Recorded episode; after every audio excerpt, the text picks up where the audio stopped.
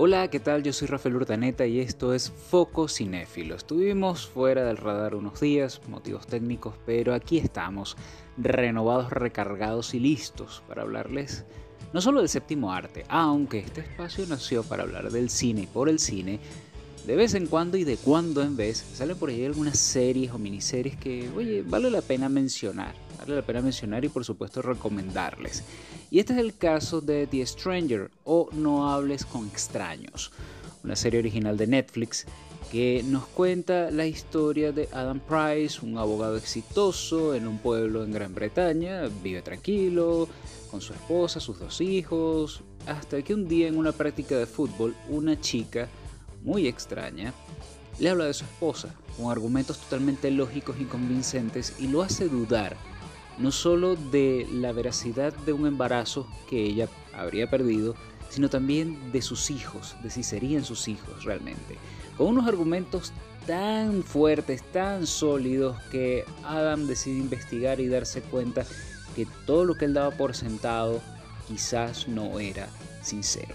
Esta es una serie basada en la novela The Stranger de Harlan Coben, que es el, mismo, también trabaja en, el equipo de producción de la serie y está protagonizada por Richard Armitage, el mismo que interpretó a Thorin en El Hobbit, en esta última trilogía del Señor de los Anillos. Bueno, por fin lo vamos a poder ver sin barba, haciendo un papel muy interesante en esta miniserie, donde más allá del, del secreto que se le revela a Adam Price, también vamos a ver una serie de momentos, de situaciones en el mismo pueblo que se van a ver, eh, van a afectar a muchas familias, sobre todo por esta extraña que no solo se va a dedicar a poner, a hacerle la vida de cuadritos a Adam, sino a otras personas y por supuesto a algunos les sacará unas cuantas libras.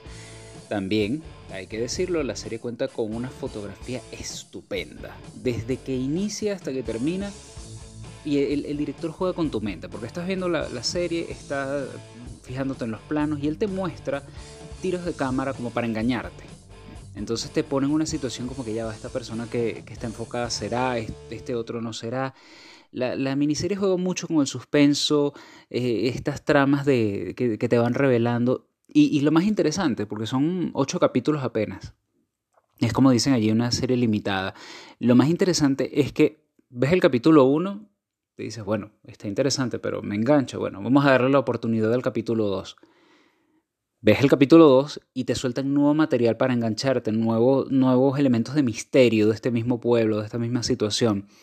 Total que tú empiezas a, hacer el rompecabezas de saber por qué rayos apareció esta extraña, por qué, bueno, suceden tantas cosas como suceden por allí, no les voy a contar, tienen que verla. Y, y cuando te das cuenta ya llegaste al capítulo 6 y tienes que terminar el rollo, porque eh, está muy bien manejado. Obviamente, recordemos que en Gran Bretaña ese, ese tipo de miniseries, ese tipo de cine, suele ser muy denso, no suele ser tan amigable y tan digerible como otro tipo de producción, así que por eso en algunas partes se hace un poquito pesada. Pero mezcla muy, muy bien todo lo que es la novela negra, o sea, la, parte policíaca. Inclusive tiene un poquito de teen movie, de, de los secretos adolescentes. Y lo que más me llama la atención es cómo resalta el valor de la comunicación y de la sinceridad en las familias. Es decir, cada persona tiene secretos, obviamente. Pero cómo esos secretos pueden afectar tu comunicación, tu interacción con la familia y en algún punto hasta destruirla. Este es el, punch interesantísimo que tiene The Stranger, aparte que tiene actuaciones estupendas porque tiene a Stephen Ray, uno de los grandes actores de Gran Bretaña, lo recordamos por sus papeles en B de Vendetta y en El Juego de las Lágrimas, uno de los grandes. También este, está esta chica que interpretó a Ghost en Ant-Man 2, Hannah Joan Kamen, que ella, ella es la extraña, The Stranger, de hecho la presentan así en los créditos y luce magnífica, luce estupenda en, ese, en este rol. Sinceramente es una opción de maratón. No se van a arrepentir, si no tienen que salir un fin de semana, pueden empezar a verla en la mañana y ya mm, ocho horas después ya está listo. Así que es una estupenda recomendación The Stranger o No hables con extraños en Netflix. Está disponible, ya saben, Véanla y por supuesto coméntenos a ver qué les pareció.